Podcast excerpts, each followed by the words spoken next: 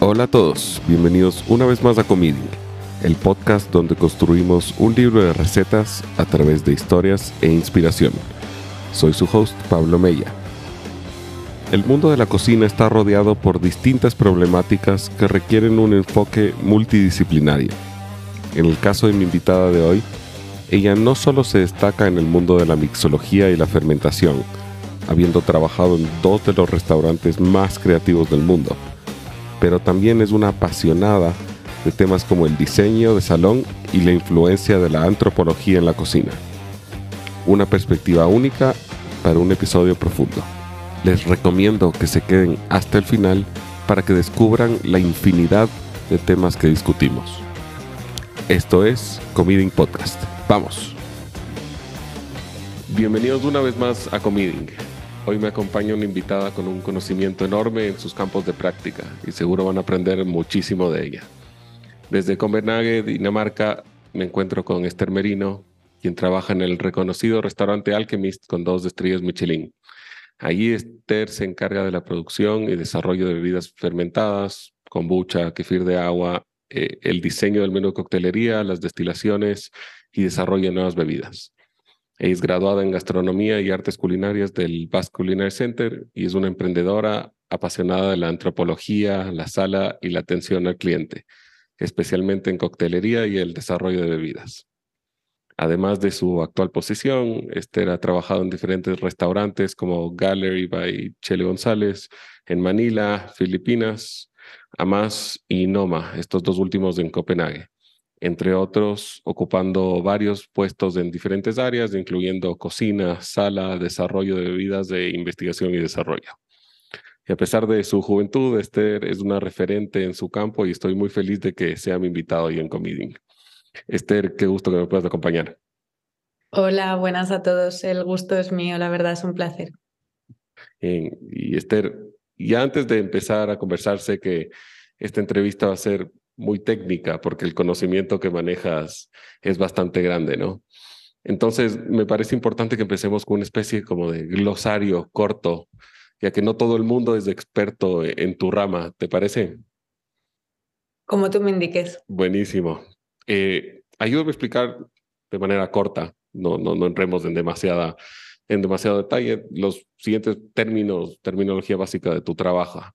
Y creo que el más importante para ti sería la fermentación, ¿no? Bueno, es un concepto que ha evolucionado mucho y yo creo que hay que empezar a cogerlo por la forma más inclusiva y más genérica, que al final la fermentación es un proceso eh, bioquímico en el que una sustancia orgánica se ve transformada por la acción de un microorganismo o microorganismos externos, ya lo veremos, que a veces con una kombucha son varios microorganismos, no solo un tipo, em, y generalmente lo convierte en una sustancia más sencilla. Y luego, por supuesto, desde un punto de vista más gastronómico, culinario, es ese proceso que nos da la magia, la aparición de nuevos sabores, de nuevos aromas, de aminoácidos, de ésteres, eh, de un sinfín de, posibilidades que gracias al conocimiento que muchas personas nos han compartido, pues podemos sacar aplicabilidad y seguir eh, creando nuevos productos, nuevos sabores y elaboraciones deliciosas con, con lo que tenemos a nuestro alcance. Y dentro de esas fermentaciones está la fermentación alcohólica. Y ese proceso es, es, parecido, entiendo que conviertes azúcares en etanol, en dióxido de carbono, ¿no? Eso es, eso es. Exactamente es eso. Algo estudiado entonces, está bien. y después la destilación. Sí, ahí tenemos que tener muy claro que la destilación es un proceso de separación. Es un proceso físico que está basado en eh, básicamente el tratamiento térmico. Luego estaría también la destilación al vacío, donde ya jugamos con otro parámetro nuevo que es eh, la presión atmosférica, es decir, eh, destilamos a bajas presiones, luego conseguimos eh, poder destilar a bajas temperaturas también.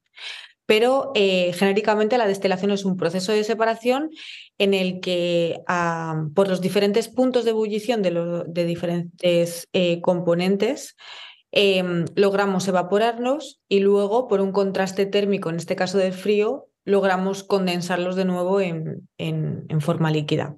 Y en la práctica, en tu campo, ¿cuáles son ejemplos de destilación que tú usarías para tu, eh, digamos, en tu, en tu vida diaria? Eh, la destilación es algo que, amo, que adoro, eh, me motiva mucho y, hace este sentimiento tan bonito que, que, seguro que mucha gente me va a entender, que es ese sentimiento de efervescencia y que estás en cada momento aprendiendo algo nuevo. Y básicamente con la destilación eh, lo suelo aplicar evidentemente a maceraciones, infusiones o bebidas con contenido en etanol, en alcohol, pero también a bebidas fermentadas, porque la destilación, al ser un proceso de separación, nos da un abanico muy, muy amplio de posibilidades, tanto en lo que se destila como en lo que queda en el matraz inicial que no se ha destilado. Y además nos ayuda a entender eh, la complejidad aromática o cómo se comportan diferentes eh, aromas por ese punto de ebullición o de evaporación, por ese punto eh, también por el tipo de solubilidad que tengan o por el tipo de volatilidad que tengan. Entonces, un ejemplo muy sencillo que creo que es fácil de entender es el destilado de habanero. El destilado de chile habanero, como el, chile habanero tiene un componente que es la, la, capsaicina. Y muchas veces por la sensación picante o picosa que, que nos provoca sensorialmente, no podemos apreciar otras características que tiene el habanero como el pepino, el melón, las fresas, los frutos rojos. Eh, conociendo un poco eh, todos los parámetros que se pueden controlar dentro de la destilación. Yo en este caso sobre todo aplico destilaciones al vacío, destilaciones a baja presión y temperatura, eh, pues puedo ver o me permite partir mirando qué punto de ebullición puede tener la capsaicina o en este caso mucho más fácil. La capsaicina tiene volatilidad muy baja, es decir, siempre que la destilemos nunca va a pasar al matraz final después de la destilación. Entonces nos permite, en este caso a mí me permite crear un destilado que ah, no tiene ese aspecto de la capsaicina picante, pero que eh, contiene todas las características que asociamos a el chile habanero. En este caso, em, la fresa, la, el pepino, los frutos rojos, em, etcétera. Me parece interesantísimo porque al final abres un abanico de posibilidades a la gente que no tolera bien el picante o que no lo puede comer por, por, por cierto tema fisiológico, ¿no?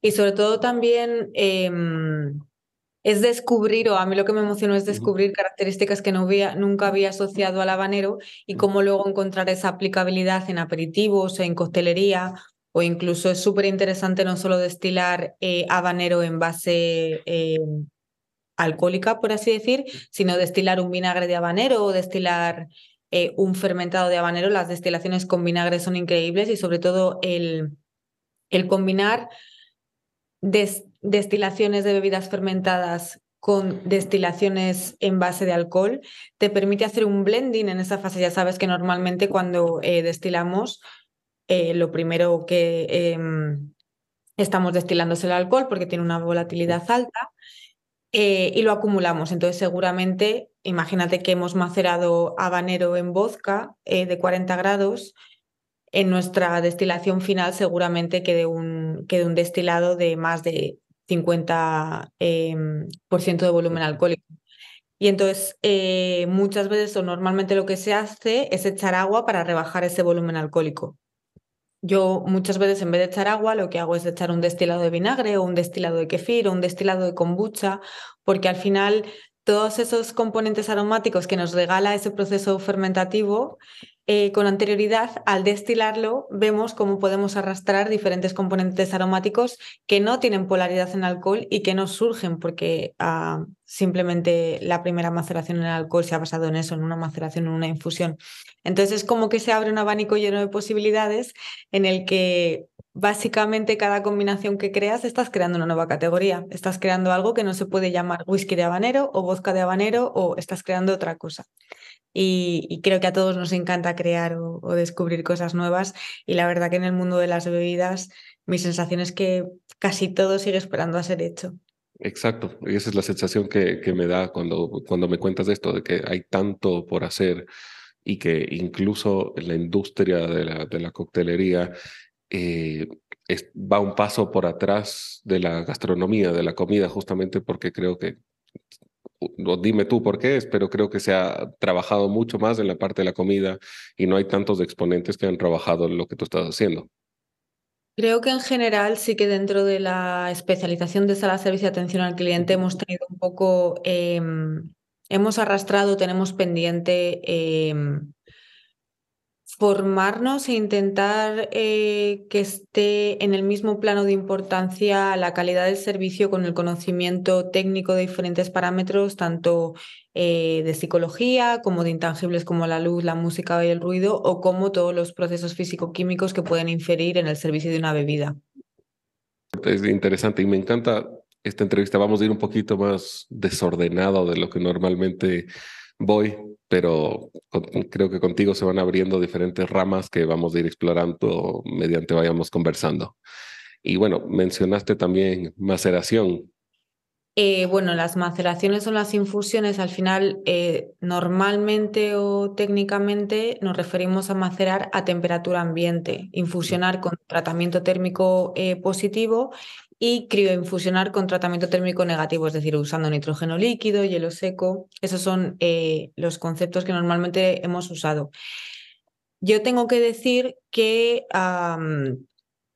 lo que más me ha hecho aprender es probar y hacer, porque lamentablemente es esa asignatura pendiente que tenemos eh, dentro de la sala de que nos falta mucha documentación y nos falta documentar muchos procesos, recetas, o sea, sigue pasando en coctelería eh, que si hacemos la reflexión o si hacen la reflexión conmigo em, de, de qué, qué, receta de cualquier cóctel conocido eh, tenemos a nuestra disposición, sigue siendo muy común encontrar mezcla de unidades, eh, encontrar mezcla de...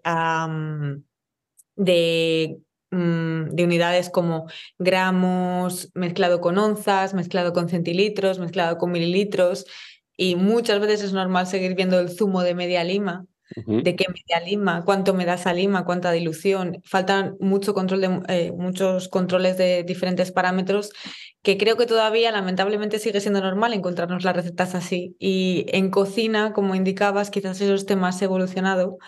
Eh, pero es como que tengo la sensación de que la sala lo hemos dado por hecho así, nos hemos acostumbrado a trabajar, en mi opinión, así de mal muchas veces. Entonces, em, Dentro, por ejemplo, de las maceraciones, a mí lo que me gusta es em, parametrizar un poco los ratios, los tiempos y las temperaturas. Evidentemente, para y esto también es sentido común, esto lo, lo sabe todo el mundo, como digo yo, lo sabe mi abuela o me lo enseñó mi abuela, en este caso que es el sentido común, que elementos que son frescos como plantas, hierbas, eh, raíces, normalmente van a hacer maceraciones a temperatura ambiente o en frío, porque vamos a hacer sobreextracción y vamos a promover eh, sabores más bitters, más amargos. Em, o jabonosos. Y en cambio, eh, con cosas cocinadas o deshidratadas que han recibido un tratamiento térmico o que nos interese sacar una extracción eh, bastante más potente y profunda en sabor, eh, lo podamos promover a temperatura ambiente o incluso aplicando en un subid, en un baño María, con un tratamiento térmico positivo. Entonces aquí es pensar en primer lugar el sentido común y luego hacer esa reflexión interna de para qué lo quiero, cómo va a actuar este ingrediente y pensando también en los términos de sostenibilidad y eficiencia porque muchas veces eh, podemos eh, infusionar usando hielo seco frambuesa, pero quizás eh, metiéndolo en el frigorífico o dejándolo en un bote, un bote, hermético en la terraza, en este caso en Copenhague, que hace más frío, lo puedo infusionar a temperaturas más bajas y no estoy gastando tanta energía ni tanta, ni tanta ni tengo tanta necesidad de maquinaria o herramienta. Entonces, eh, sobre todo es eso, el sentido común. Yo la verdad que aplico mucho, mucho tipo de maceraciones y siempre se basan en, eh, sobre todo en eso, en el mm. sentido común. Me encanta cómo lo, explicaste. Creo que es una buena forma de empezar para justamente estar un poco más nivelados al momento de, entender todo lo que nos vas a contar en, en las siguientes preguntas. Y quería preguntarte un poco sobre tu proceso creativo. Creo que muchas veces cuando pregunto a algunos de mis invitados sobre su proceso creativo, me queda una sensación como de insuficiencia, ¿no? Como, ah, sí, la inspiración me llega por acá, sí, que estoy todo el, todo el rato creando. Tal vez no me quieren revelar mucho, no sé. No lo sé, yo creo que al final todo no es ni mejor ni peor, es diferente, cada uno somos de, como se suele decir, de nuestro madre y nuestro padre y, y cada proceso se ha yo sigo siendo muy romántica y la inspiración puede venir de muchas maneras, pero sí que creo quizás que cuando profesionalmente nos dedicamos a esto y sobre todo a procesos de creatividad, eh, tenemos que tener una metodología clara porque ya no solo vivimos de ese romanticismo o de una inspiración concreta que llega en un momento concreto, sino que forma parte de nuestro trabajo y tenemos unas exigencias de, bueno, de que tenemos que crear un menú nuevo de costelería o tenemos que crear un menú nuevo bajo en alcohol o de fermentados, etc, etc, etc. O sea, muchas veces no solo nos tenemos que mover con nuestras necesidades o con nuestra inspiración, sino con las necesidades de, de la empresa, del restaurante o del concepto que, en el que estemos trabajando.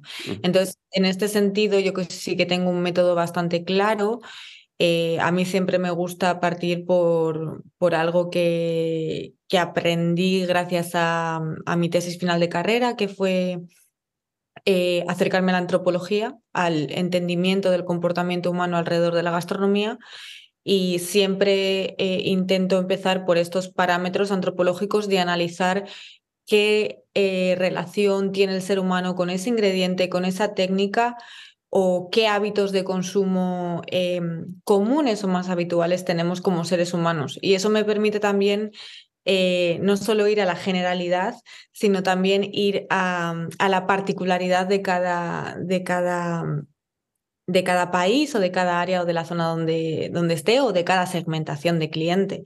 Evidentemente yo sí pienso en una segmentación de cliente más asociada a gente eh, pues, más mayor. Em, sé qué hábitos de consumo quiero promover o sé qué productos les gustan y si es más juvenil, pues me tendré que fijar más en, en las tendencias. Em, o si, por ejemplo, tienen que ser eh, sabores de Ecuador, pues evidentemente me iré al mishke, no me iré a un tequila o un mezcal. O, o, si me quiero basar en una bebida innovadora, pero a la vez que te contenga raíces, pues intentaré mirar un poco eso, como me pasó, por ejemplo, con los chontacuros. Hice una especie de, de whisky utilizando chontacuros y, y, sentí que la gente lo entendía mucho más porque aunque sea algo innovador, lo estaba mostrando de una forma muy familiar. Esto te iba a pedir, que creemos un cóctel juntos en base en tu experiencia en Ecuador, pero te me adelantaste. Creo que es más fácil que, que hablemos del que ya creaste. Hablaste del whisky de Chontacuros. Entonces, ¿qué proceso utilizaste para, me imagino... Tengo que pedirles disculpas porque no lo puedo denominar como whisky. pero básicamente cogí un alcohol de grano de alta graduación y eh, para mí fue algo muy sorprendente la primera vez que probé un chontacuro frito en el restaurante Somos de Alejandra Espinosa, me acuerdo perfectamente, nunca se me va a olvidar, y además me parecieron tan grandes, o sea, fue algo que para mí supuso un reto. Esa explosión en la boca, ¿no? Pero al probarlos fue algo maravilloso, porque tenía tantas características como a mm, a mantequilla, a coco, eh, la cruscencia que tenía también al estar frito. O sea, fueron características que a mí directamente me hicieron pensar en la untuosidad que tengo con un ron añejado, un whisky añejado, con un espirituoso añejado, vamos a decir. Y, y, entonces pensé que sería muy interesante eh, aplicar eh, ese concepto de esterificación que siempre asociamos al envejecimiento en barricas o a los em, envejecimientos con chips de madera, etcétera, en, los destilados más conocidos, intentar extrapolar esa sensación tan, tan untuosa y casi dulce con esos toques a, coco eh, a través del chontacuro. Y lo que hice es eh, cogí chontacuros, eh, los tosté en el Hosper, entonces lo que logré es tener ese aspecto un poco ahumado y también eh, como hacer esa reacción de mallar caramelizando las proteínas que posee el chontacuro. Y después lo que hice es macerarlo, yo recomiendo macerarlo eh, mínimo dos meses eh, y, y, lo maceré en un alcohol neutro de grano.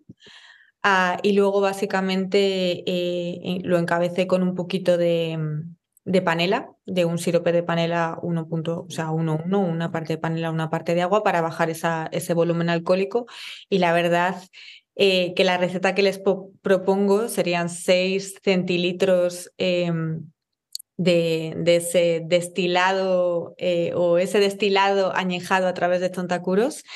Eh, con 3 centilitros de una manzanilla, un fino, un, sherry wine, y luego otros 3 centilitros de un Pedro Ximénez.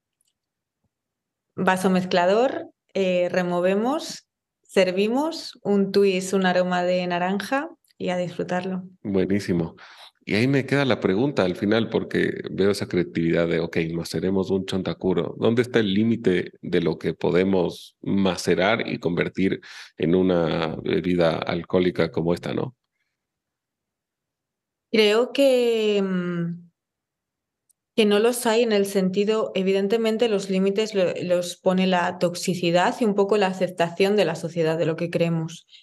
Pero evidentemente ahora mismo estamos eh, en un momento de alta responsabilidad y en un momento de volver a reconectar a cliente con producto, en un momento de volver a mirar alrededor lo que la naturaleza nos proporciona y en un momento de volver a reunirnos con lo que significa comer Comer significa una necesidad biológica como es nutrirnos para poder llevar a cabo nuestras necesidades funcionales como personas, como seres humanos, pero comer también es socializar y comer es cultura y comer es desarrollo y comer es medicina.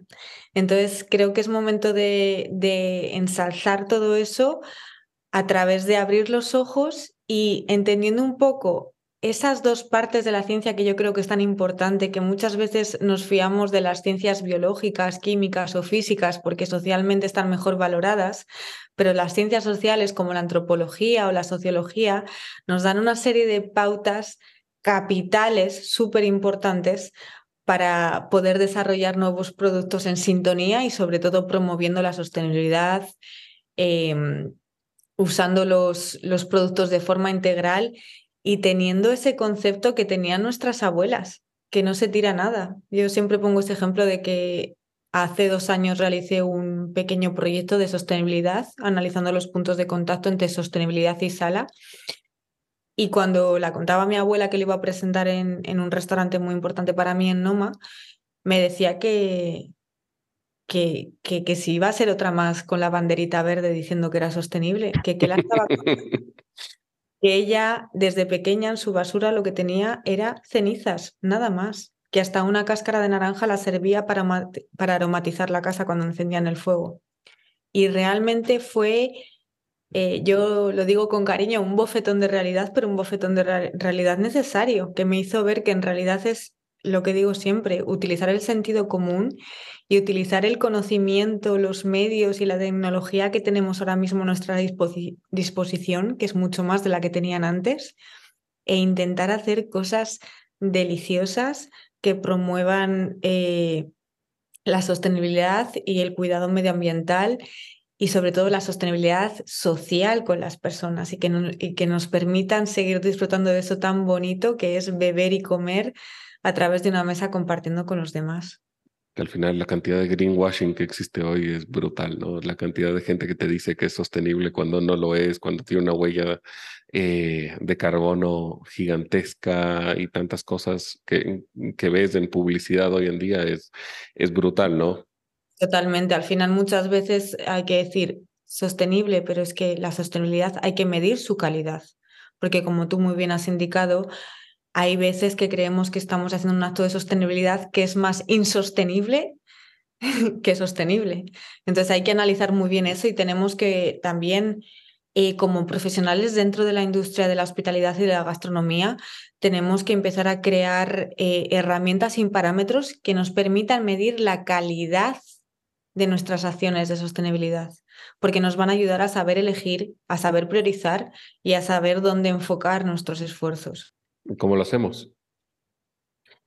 Eh, pues la verdad que sorprendentemente yo siempre que he hecho algún trabajo de investigación respecto a esto, hay muchísimas herramientas. Yo, por ejemplo, recomiendo una que se llama eh, DEA, Data Envelopment, Analysis, que básicamente el análisis DEA em, es eh, una metodología, una herramienta que se ha usado siempre para medir la eficiencia de, de industrias dentro de la fabricación, del capital humano, etc. Y em, esta herramienta nos permite ah, analizar y concretar cuáles son los inputs que queremos promover para que vayan focalizados a los outputs que queremos mejorar. Es decir, si mis eh, outputs son que quiero ser 90% em, plant-based menu y que además quiero tener desperdicio cero, en el diseño de mis inputs, de mis ingredientes, de los proveedores, de la, de, la, huella de carbono, etcétera, estarán fundamentados en esos parámetros que me he generado en los outputs. Y ahí podré ver los porcentajes, gracias a esta herramienta del análisis envolvente de datos, podré ver los porcentajes y podré ver la calidad o cuál eh, tiene más impacto respecto a estos outputs que quiero conseguir. Y dentro de tu experiencia en alta cocina, porque en alta cocina se habla mucho de sostenibilidad, ¿se está logrando? ¿Se ha avanzado? ¿Cómo lo ves? Uf, em, bueno, voy a ser muy, muy sincera contigo, también con muchísimo respeto, pero hasta donde yo conozco y lo que yo siento es que creo que nos hemos fundamentado tanto en los las dimensiones de la sostenibilidad en producto y planeta que nos hemos eh, olvidado de personas. Y dentro de, bueno, generalmente en el concepto de sostenibilidad es eh, profit, eh, planet, people, y dentro de la industria de la hospitalidad las tres dimensiones que se definen es product, planet, people. Y creo que la sostenibilidad de personas muchas veces brilla por su ausencia y se nos olvida que nuestro capital humano nuestras personas, los que formamos los equipos, van a ser los encargados de gestionar esas tres dimensiones. Luego, más si cabe, para mí la más importante es personas, y creo que es la más olvidada, y que se deberían se debería comenzar dentro de la industria de la hospitalidad por diseñar estrategias donde se promueva la sostenibilidad en personas, con mejores horarios, incentivar em, ese equilibrio entre la vida laboral y personal y familiar, eh, incentivar las formaciones, dar herramientas de calidad, empoderar, eh, dar una serie de incentivos eh, que van a hacer que nuestros empleados o nuestro capital humano dentro de las empresas, primero, aumenten su espíritu corporativo, se sientan más parte de esa empresa, por lo que se van a sentir más dentro de los objetivos y a personalidad y valores que tiene esa empresa, luego van a empujar más y van a ser los promotores y los motores que van a hacer que las dimensiones de Product y Planet, de Producto y Planeta sucedan. todo esto está en el foco del debate ahora con el tema del cierre de Noma. Y tú estuviste ahí, ¿en qué años estuviste en Noma?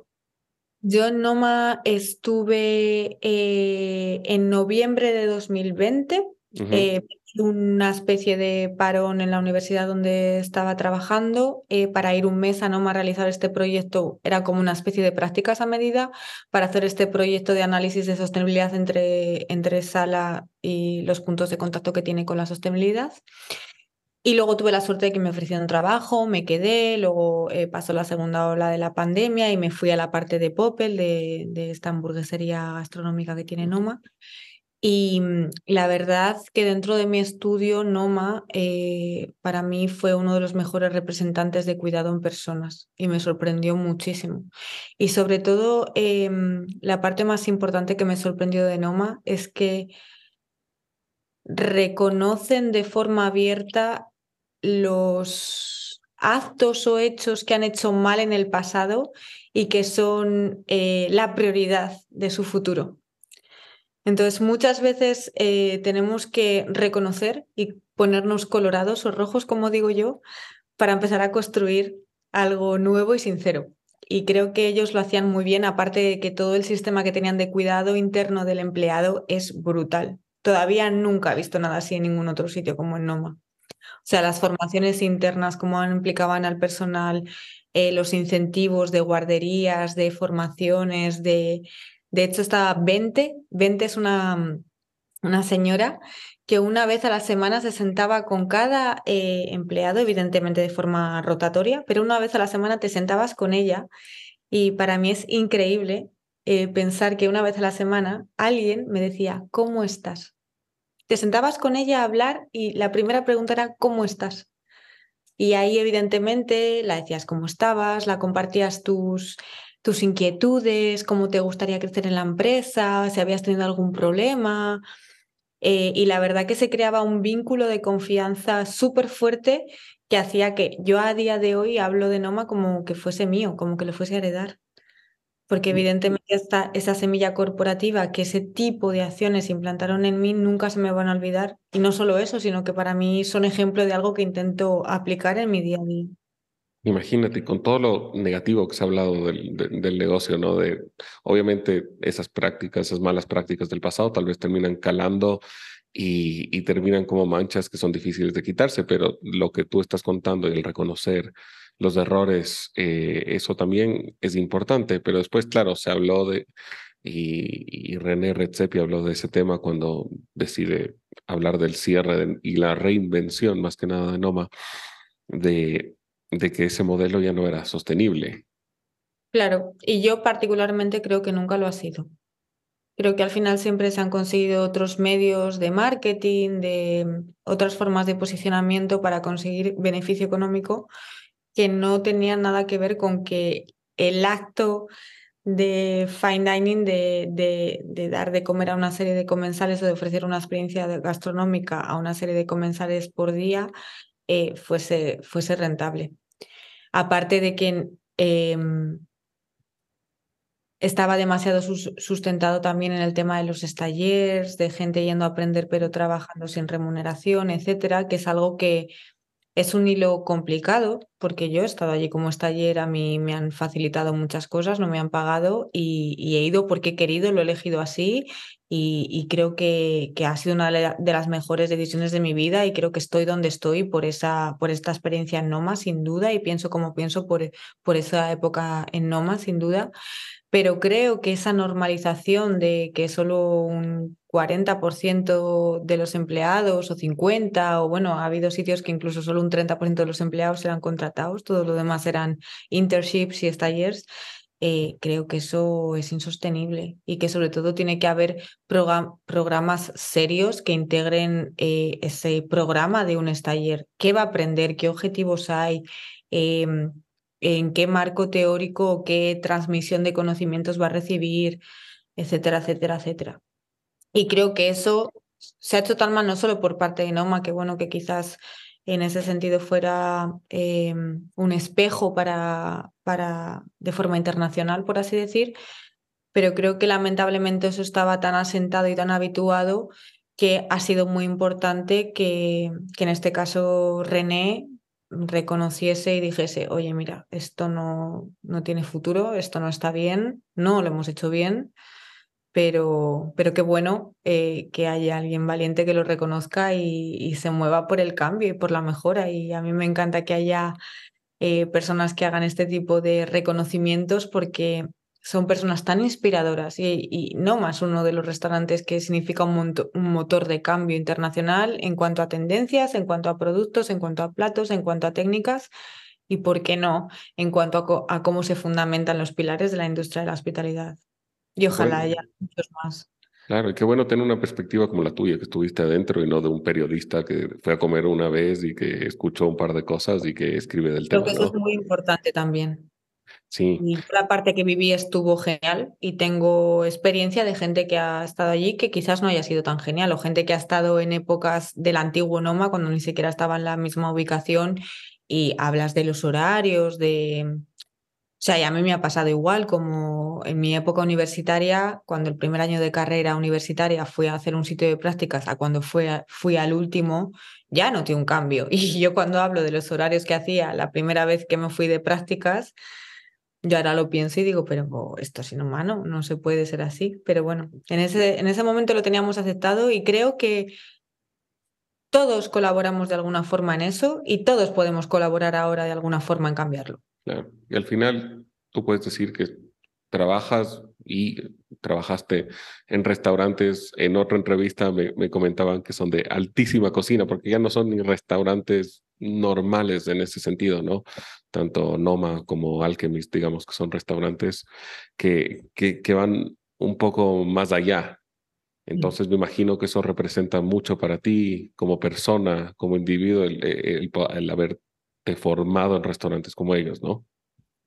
Sí, sobre todo me ha ido a ver esa parte de, de la gastronomía tan compleja que al final eh, con este tipo de restaurantes que, como tú comentas, ofrecen no una experiencia culinaria, sino una experiencia gastronómica que va mucho más allá del comer o del beber, em, me sirve mucho para seguir fortaleciendo la idea que tengo de que la gastronomía es lo más bonito, pero complejo a la vez que existe dentro de las, eh, de las necesidades e interrelaciones que tiene el ser humano.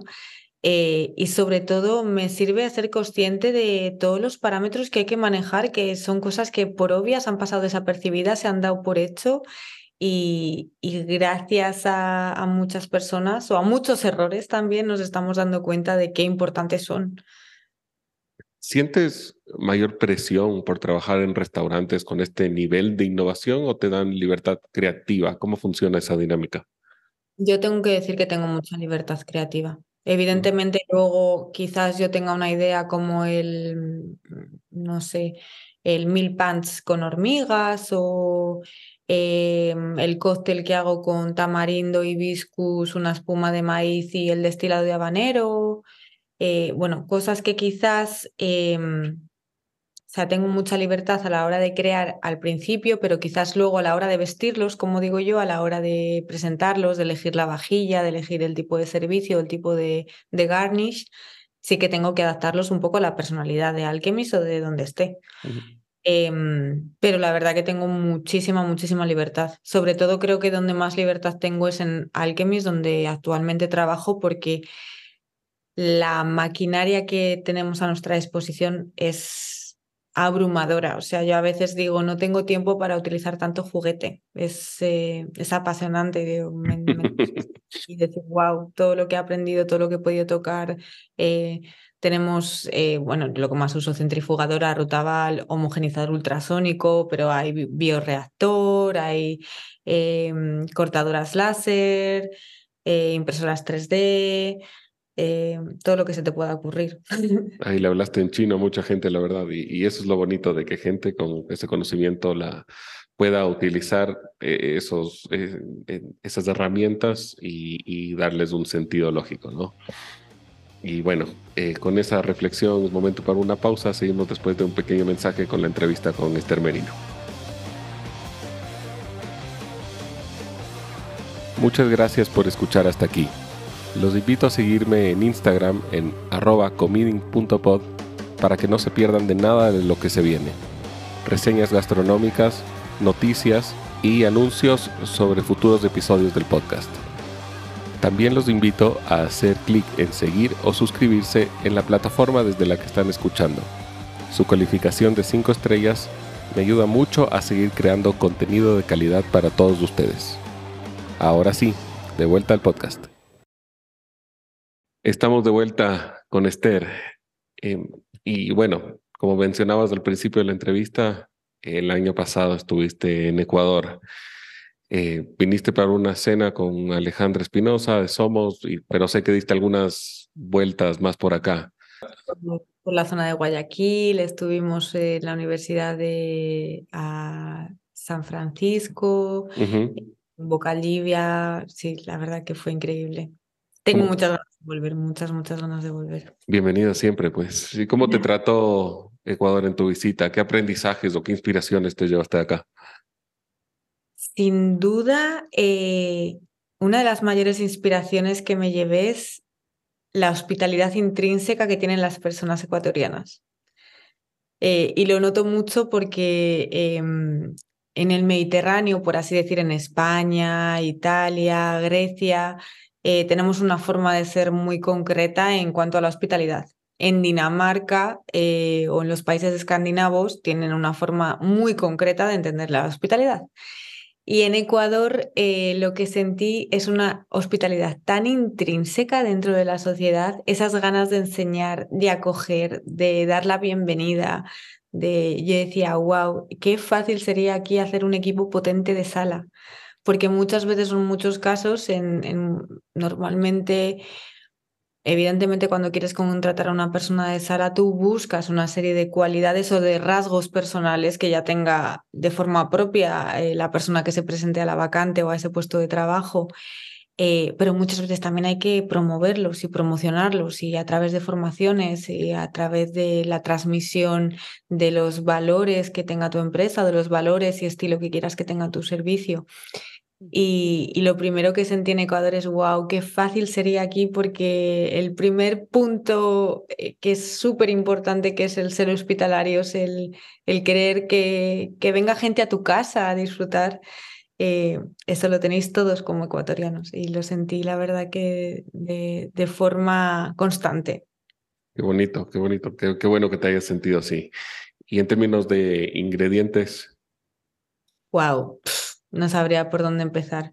O sea, lo digo esto con mucho respeto. Tenéis tanta biodiversidad que no sabéis lo que tenéis. No tienes que decir. es verdad. Me acuerdo cuando eh, en Bocaldivia eh, con Rodrigo Pacheco o visitando, me acuerdo cuando probé el, el cacao verde. Y el cacao verde en crudo era como una textura de pera jugosa, con un final como manteca de cacao, pero a la vez fresco. Pero, o sea, y decía, pero si aquí solo en preproductos y subproductos, o sea, me olvido del chocolate. y me, me, pasó con infinidad, infinidad de productos, eh, sobre todo también el sabor de la fruta.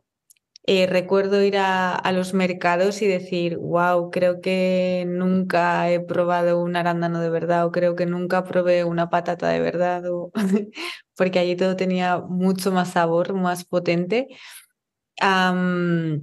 Y lo de los chontacuros, la verdad que lo del chontacuro fue ah, algo que, que no se me va a olvidar y que fue una inspiración porque ahora eh, intento asociar mucho el decir, bueno, pues es que se puede añejar a través de insectos y se puede añejar y ojalá eh, consiguiese inversores para eh, hacer artículos científicos y poder hacer a través de un artículo científico con un másped, una cromatografía, con todos los aromas y y un análisis microbiológico para ver si ese proceso de esterificación que asociamos a un barril seguramente también pase eh, con, con la infusión o maceración de, insectos o, o, imagínate con cáscaras de cacao o con eh, cáscaras de café tostado o la verdad que, o sea, interminable, interminable. O eh, quedé súper sorprendida del MISque también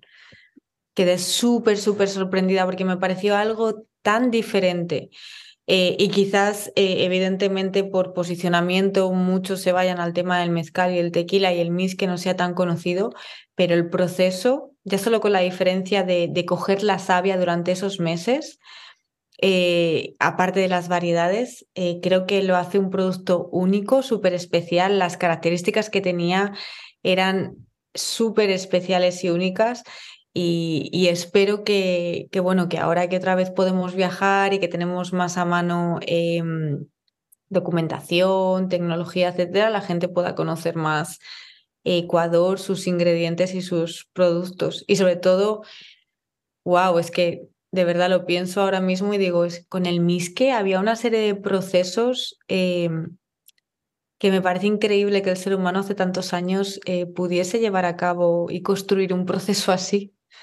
Es increíble, ¿no? Tan difícil, es tan difícil eh, y, a la vez me parece tan, tan, tan increíble.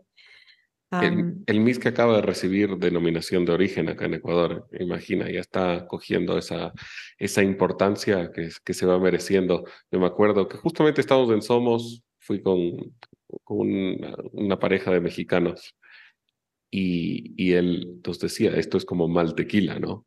Pero al final tienes que saber que no estás tomando tequila por más de que te hablen del agave andino. Hay que valorarlo de otra forma.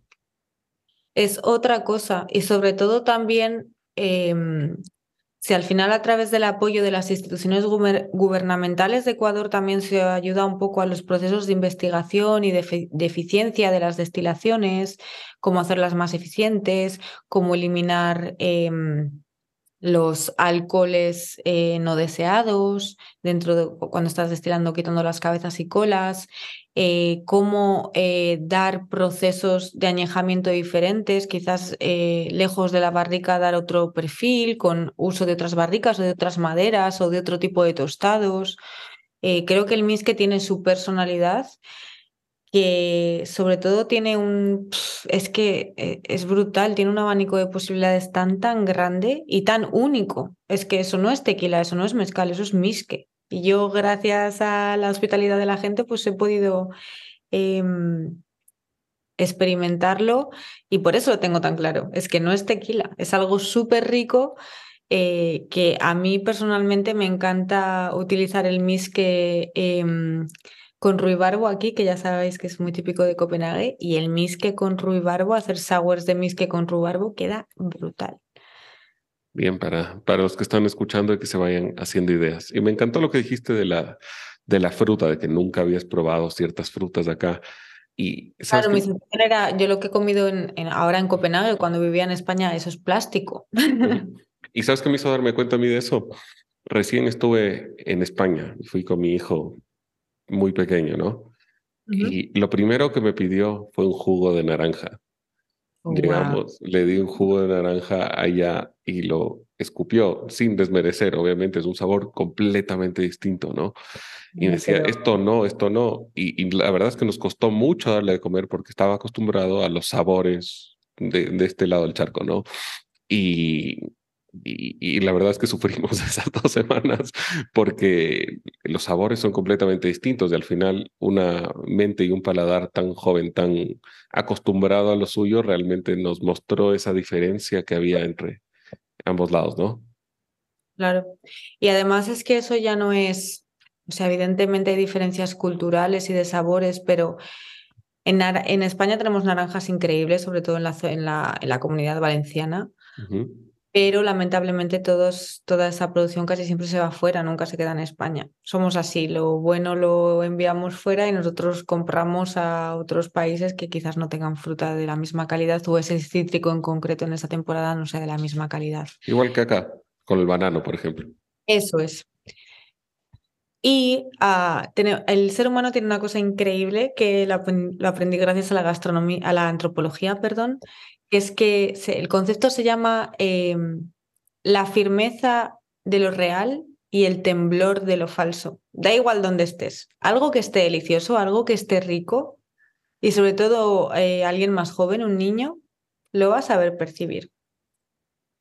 Y ya puede tener el batido o el jugo eh, brillantina o que brille, que parezca oro, que si no está rico, por mucho que te pongan eh, máscaras en él y que lo maquillen, por así decir, el niño va a saber que eso no está rico. Eso tiene el valor de lo falso. En cambio, em, evidentemente, cuando vas a España y pruebas el jamón ibérico, quizás ustedes estén habituados a otro tipo de grasas y a la grasa que ah, tiene un tipo de cerdo que, que hay en Ecuador pero no hay aquí y a un estilo de cocina. Pero cuando prueban el jamón ibérico, Está rico, está buenísimo. Es brutal. Es brutal. Y es algo que no están habituados. Pero no es un choque cultural, porque tiene la firmeza de lo real. Entonces eso pasa siempre, siempre, siempre. Y a mí, a mí eso me pasó con el Yo la primera vez que lo probé casi cerraba los ojos, pero es que gracias a cerrar los ojos dije, wow, pero si esto es como, un, como una corteza de pollo mm, con coco súper crujiente. limoncito? Sí. También, imagina toda esa complejidad de sabores, es, brutal, cortas de esa riqueza. Entonces esa barrera cultural quizás que yo no tenía tan eh, integrada como es comer insectos, en este caso la firmeza de lo real lo salvó porque estaba delicioso. Esther, quiero que te conozcan un poco más como persona, me parece muy interesante tu perspectiva. ¿Cómo llegas a este mundo de la gastronomía? ¿Qué te hace decidirte por, tomar este camino? Uf. Em, La verdad que en mi vida di muchas vueltas. Em, siempre he querido cocinar, pero eh, en mi familia, siempre, mi abuela siempre estaba feliz porque yo era la que la ayudaba a limpiar los pollos y decía que todas sus hijas las daba asco y no resultaba desagradable y yo siempre iba a la cocina a ayudarla y me encantaba. Eh, disfruto mucho comiendo también, pero em, sí que tengo que reconocer que dentro de mi familia o más em, concretamente mis padres siempre me decían, hija, tú no tengas un trabajo de coger peso o de estar con gente que vaya a estar borracha o... Ellos siempre decían, un trabajo bien. Y yo ahora mi concepto de un trabajo bien ha cambiado mucho, pero evidentemente en esa época eh, se asociaba a, un tipo de profesiones, como todos conocemos, que socialmente están mejor valoradas.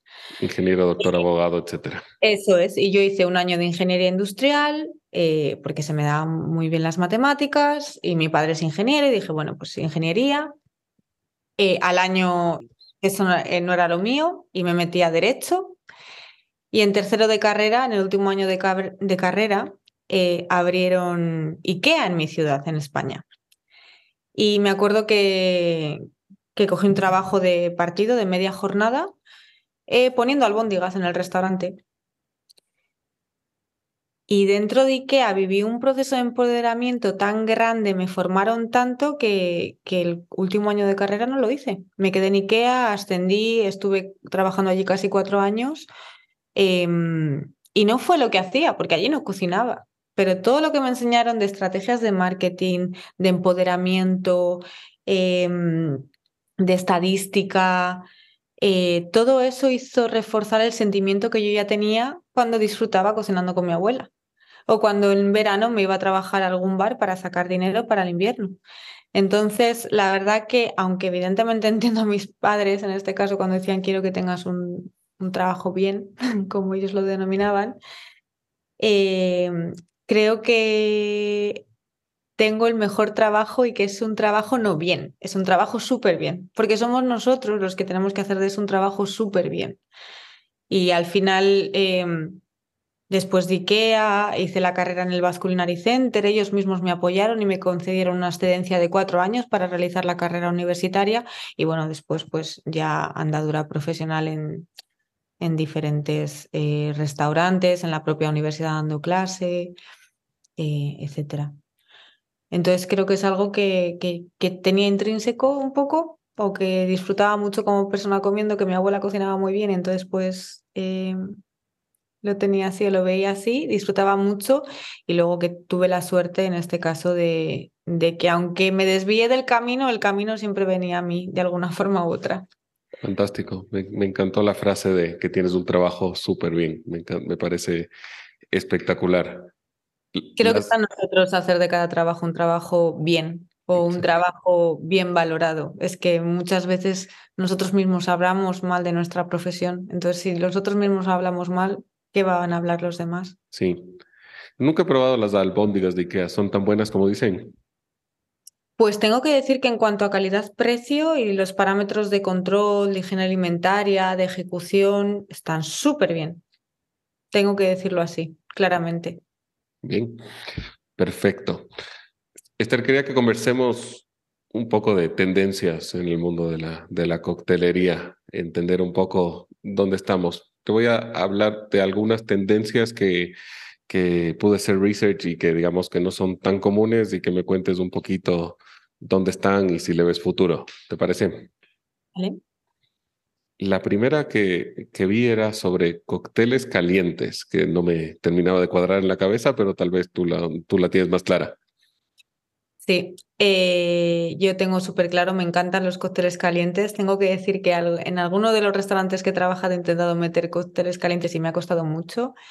Eh, hay que ser conscientes de qué momento de consumo tienen los cócteles calientes, pero que incluso em, muchos ponches o incluso la propia técnica del mil punch, que viene del 1771, eh, o la primera referencia la tenemos con Mary Rocket, ella clarificaba el ponche o su mil punch eh, con leche caliente.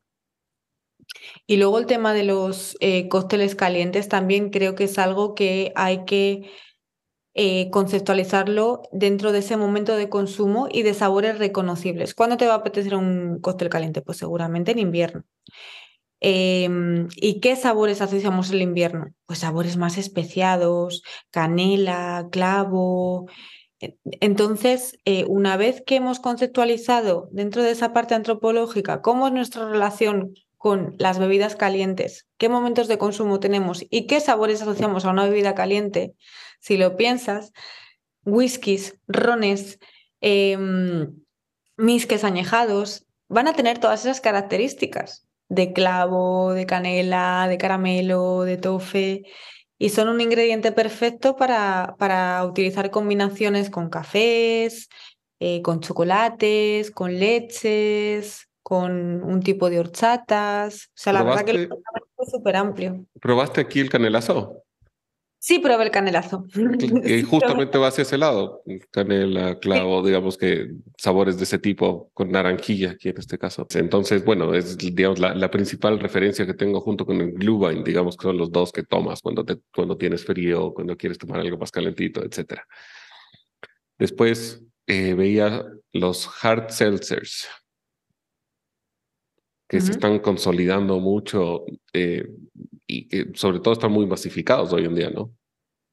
¿A qué te refieres con eh, cómo lo asocias con la masificación? Eh, yo veo, por ejemplo, en, en, Estados Unidos te hablan de este Mike's Hard Lemonade o, o muchas, muchas de empresas de consumo masivo están sacando su propia versión de estos hard seltzers, limonadas con un toque de alcohol, y, lo veo, lo veía más como algo más masivo, pero también de lo que leía había una tendencia más micro en, tema coctelería. Por eso te hacía esa pregunta de en qué perspectiva lo veías. Evidentemente sí que eh, ha habido, desde hace años, un hábito de tener la mezcla de mojito hecha o, bueno, una serie de premixes o preparados asociados al consumo de volumen. Pero eh, también hay una tendencia a que muchas compañías o muchas empresas y sobre todo microdestilerías, yo eh, pondría, por ejemplo, eh, sin duda para mí el mejor ejemplo es Empirical en Copenhague eh, con Lars Williams, pero también em, hay muchísimas, muchísimas empresas como Neo Drinks, Ish, también, bueno, diferentes compañías que han visto que hay un, había un hueco de mercado y había una necesidad dentro de la hostelería que no se estaba em, solventando. Y era que muchos bares y restaurantes, por el motivo que sea, porque no quieren contratar a una persona específica de bartender, porque no tienen el espacio, porque no tienen los medios o porque no quieren. Quería dar, querían dar un servicio de costelería, pero no podían. Y vieron esta oportunidad y empezaron a desarrollar cócteles em, en lata o, ya hecho en premix, por así decir, que hacían que el restaurante, de mucha, mucha, mucha calidad, que hacían que el restaurante o el espacio gastronómico que quisiese usarlos solo tuviese la necesidad de una cámara refrigeradora en este caso o de hacer una pequeña ejecución para una pequeña terminación, por así decir. Pues dilución o shake, o, pero algo, algo mínimo y han solventado muy bien esta necesidad y la sigue habiendo. Creo que van a aparecer todavía más empresas. Lo que pasa es que hay que, mm, em, creo que hay que avanzar en el campo de lo delicioso.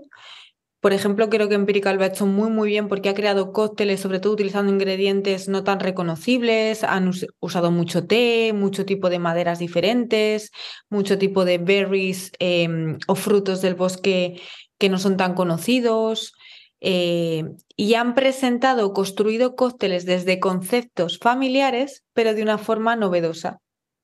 Pues al final tienen la CAN número 2, que al final se basa en el concepto de un aperitivo, pero lo han construido a partir del Black, Black Currant, es grosella negra.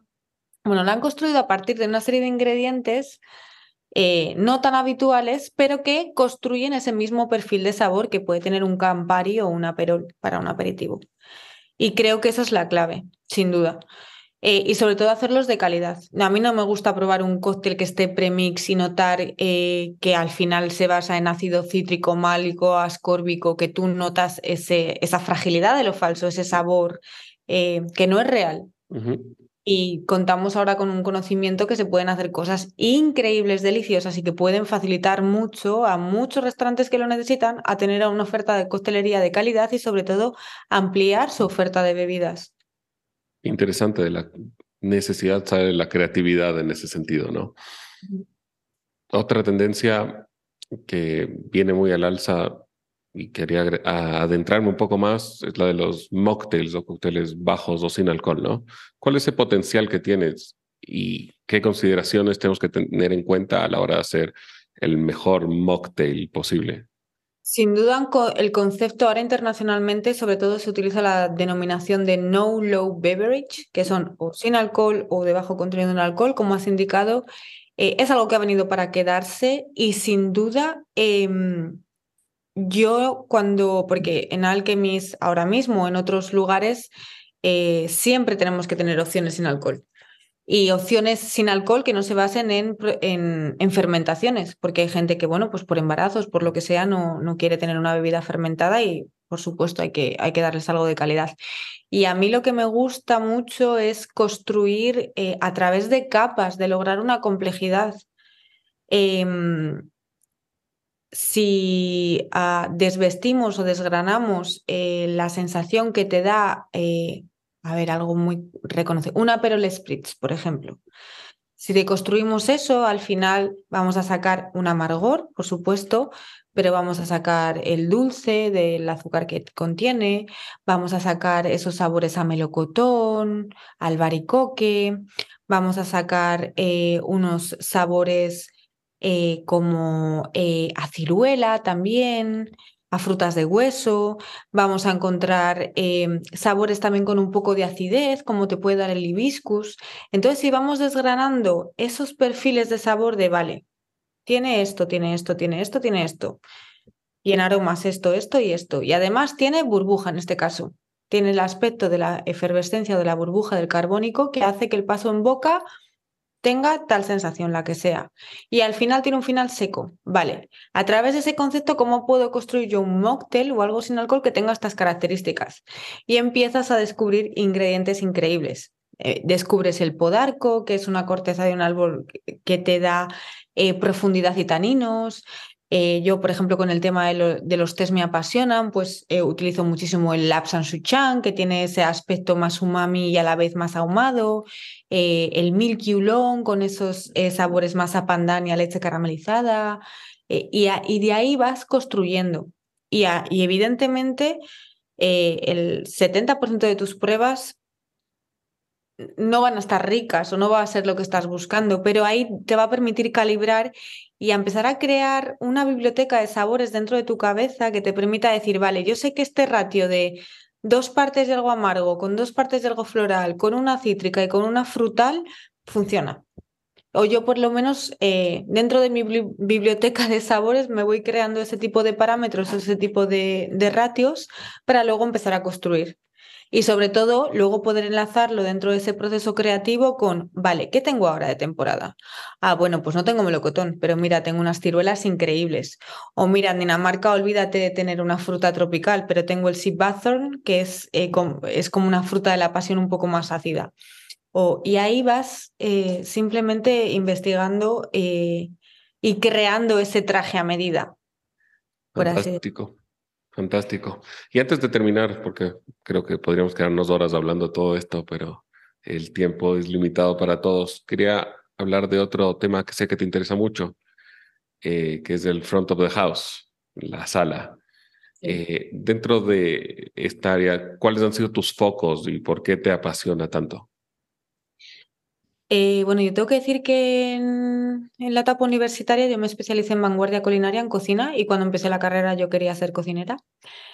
Em, pero poco a poco, enseguida me fui dando cuenta de que me encantaba elaborar, pero me encantaba ver cómo los clientes consumían eso.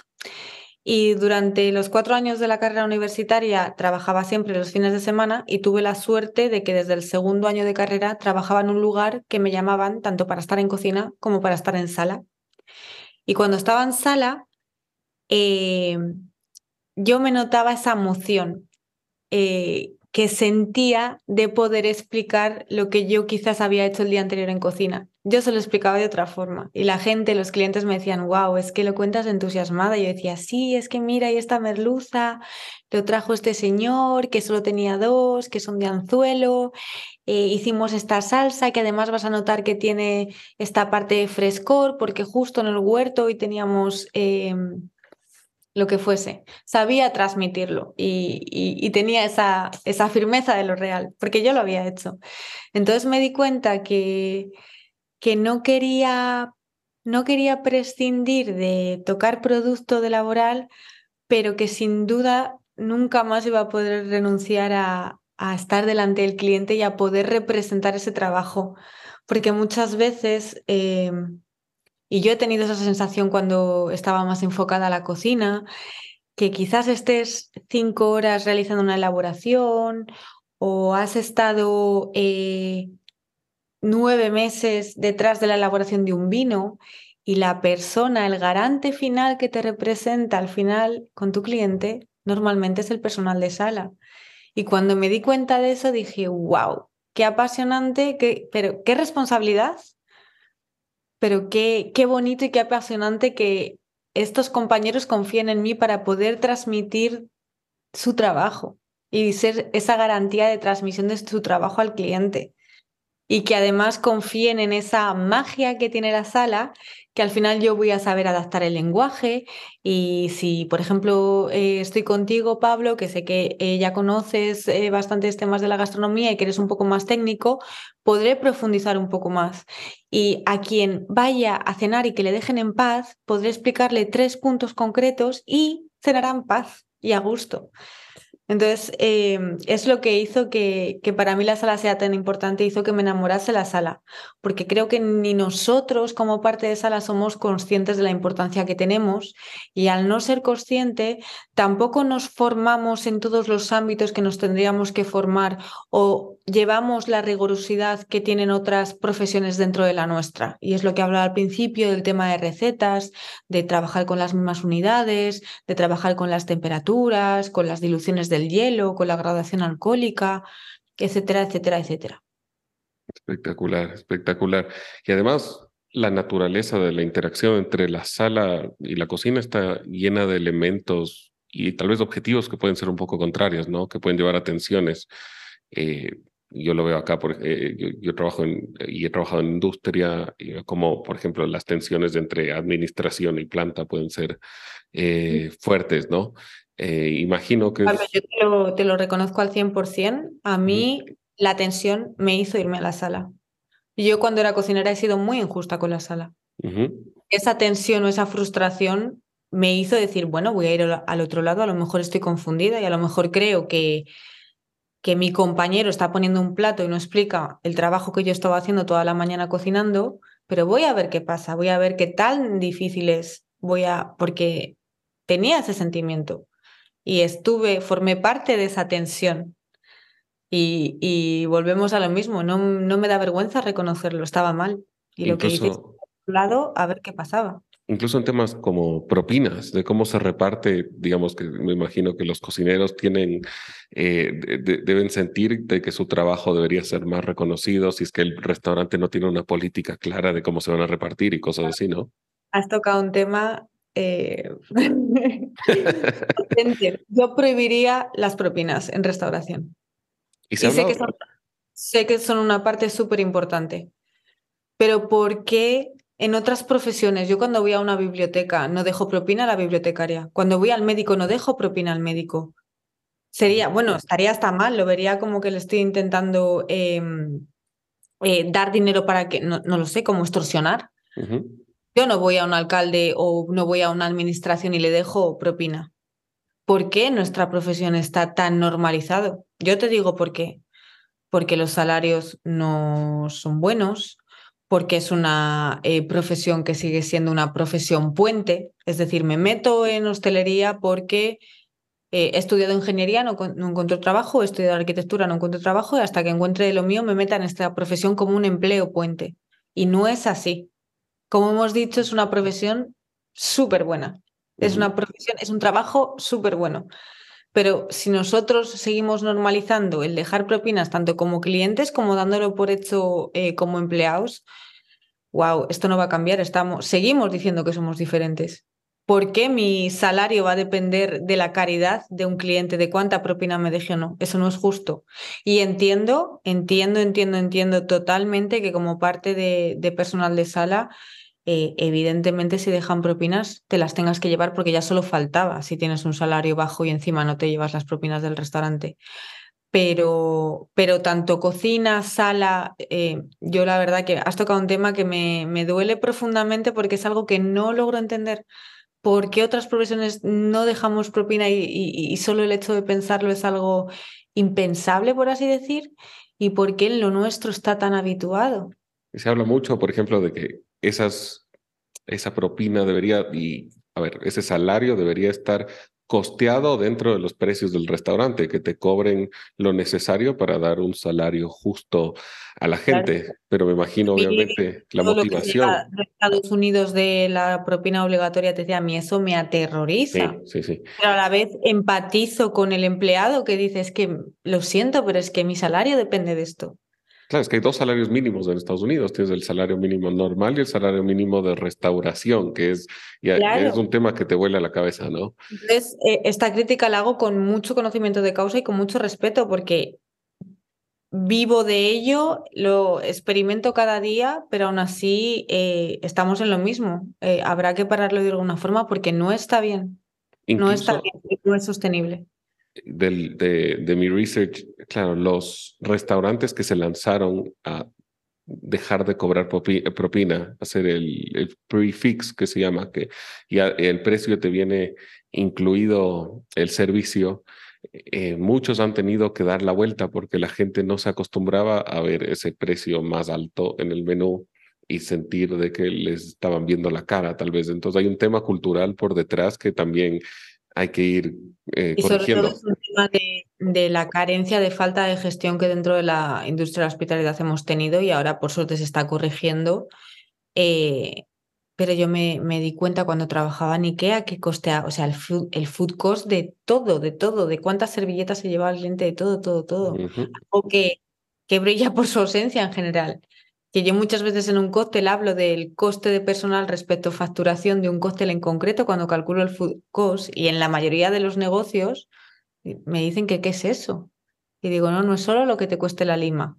O, me lo dicen orgullosos ya de no, pero, pero si yo calculo el zumo de lima y qué me vale el cóctel y lo divido, sí, y lo que pagas de electricidad y los eh, gastos fijos y el coste de empleado, eh, cuánto tarda tu empleado en sacarte los tuits de naranja o de... Y son cosas que por desgracia no estamos habituados y nos hacen arrastrar ese tipo de cosas y nos han hecho ir poniendo como parches o pegatinas para, eh, bueno, seguir, como se suele decir, para keep going y seguir con la profesión y seguir eh, pues sobreviviendo. Y lo que nos hace falta es mucha ayuda de las instituciones y de la sociedad. Y sobre todo creo que nos dimos cuenta también eh, durante la pandemia, que somos animales de bar, que somos animales de restaurante. ¿Cuánto, cuantísimo hemos echado de menos eso?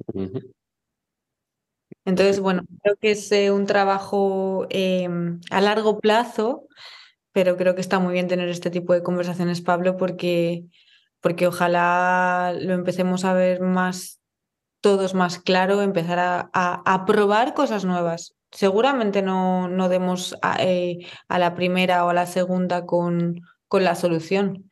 Pero desde luego esta no lo es. El estar eh, con la misma tónica eh, no, no lo es. 100% de acuerdo. Y bueno, es un tema que da para conversar mucho y te invito a volver al podcast. Te pido disculpas porque sé que es un tema que es que eh, a mí la verdad que, que, me toca de cerca, pero... Nada, me gusta la polémica. Quiero quitar más tiempo. no, nada, al contrario. Y, esa, y, y es muy válida la visión y por eso te decía que te invito a volver al podcast eventualmente y que conversemos de este tema y de algunos otros que, que sé que te interesan mucho. Sí, no, sí, la verdad. y bueno, Esther, antes de terminar, quería contarte un poco el propósito de ser de este podcast. Eh, este podcast nace como una inspiración para, para un libro de recetas y me di cuenta que quería buscar inspiración de gente que realmente sepa lo que está haciendo, ¿no? Y, por eso me, embarqué en esta búsqueda de gente que me inspire y que, me pueda invitar, retar a cocinar, en este caso con un ingrediente, con una técnica particular, para yo ir creando ese libro de recetas y que después justo en ese libro eh, se pueda ver de quién es la inspiración eh, de ese plato, puede ser cóctel ahora me imagino, eh, de esa creación y que eventualmente lo puedes probar algún día, que ojalá te pueda conocer en persona y, y, puedes seguir conversando contigo, ¿no? Entonces, ¿te gustaría retarme a algo en particular? Te retaría a la técnica del fat wash, que se suele decir que es como lavado en grasa. Es una técnica súper sencilla que podemos realizar todos en casa. Al final, eh, un tipo de grasa puede ser un aceite, una mantequilla, em, mantequilla de coco, o sea, grasa de coco, eh, que al final, imagínate, em, dime tu fruta favorita. Yo siempre dije que era la naranja, pero bueno, de ahí vas evolucionando un poco. Pero la naranja está perfecto. Te vas a tomar tu jugo de naranja por la mañana para recoger todas esas vitaminas y con la cáscara la vas a tostar en el horno a 160 grados. Ok. Y esas cáscaras luego las vas a cocinar eh, con una parte de agua y una parte de eh, azúcar o panela, por ejemplo, como un sirope simple. Porque al tostarlas ya les estás quitando el amargor y en vez de tirar esa, esa cáscara de naranja que sigue teniendo una serie de aceites esenciales brutales, en vez de tirarla la vamos a aprovechar. Vas a cocinar ese sirope y después eh, lo que vas a hacer es mezclar ese sirope con una mantequilla tostada. Y ah, en tu destilado favorito, yo evidentemente te voy a recomendar en un misque añejado, eh, haces un fat wash. Normalmente yo te recomiendo que por litro eh, metas 200 gramos de, la mantequilla tostada con 50 gramos de, de tu sirope de cáscara de naranja. Lo dejas macerar a temperatura ambiente en un bote hermético durante 2-3 días a temperatura ambiente. Y después lo metes al frigorífico. Cuando hayas visto que ha solidificado el contenido de grasa, simplemente lo vas a colar por un filtro de café. Y cuando te apetezca con tu familia, con tus invitados, un, un terrón, un cubo de hielo, stir, diluimos un poco para que haya dilución de agua y brindamos y disfrutamos todos en compañía de ese misque em, hecho en fat wash con la mantequilla tostada y el sirope de naranja. Voy a quedar como rey, ¿eh? que está increíble y que has aprovechado toda tu naranja y sobre todo que estás dando al misque la untuosidad, los caramelos y los tofes salados que le va a dar ese fat wash con mantequilla. Y por supuesto, cuando lo filtres, la mantequilla que va a quedar en estado sólido úsala para lo que quieras, no la tires. No, no, claro, es, es, eh, espectacular. Que voy a quedar como rey, como te decía. Gracias por la, por la receta y por el reto. Y en general ha sido tremendo gusto poder conversar contigo de, de, todos estos temas. Eh, hay muchísimo más de lo que hablar, entonces siempre invitada a que vuelvas y, y que podamos seguir hablando. Lo reitero, Pablo, que sigo viendo en la gente ecuatoriana, sigo sintiendo esa hospitalidad innata que tenéis y te agradezco mucho este rato que hemos podido charlar juntos. Nada, gracias a ti y bueno, placer. Muchas gracias a todos ustedes por acompañarme en este nuevo episodio de Comeding Podcast. Por favor, no olviden seguirme en Instagram en comeding.pod y de darle una calificación de 5 estrellas en su plataforma favorita a este podcast, el cual lo podrán encontrar en Spotify, Apple Podcast, Anchor, Google Podcast y Stitcher. Denle también clic en seguir o suscribirse para que no se pierdan de ningún episodio. Me pueden escribir también con cualquier sugerencia al correo comedingpodcast.gmail.com. Les dejo toda la información en la descripción del podcast. Gracias por estar aquí los espero en el próximo episodio. Chao.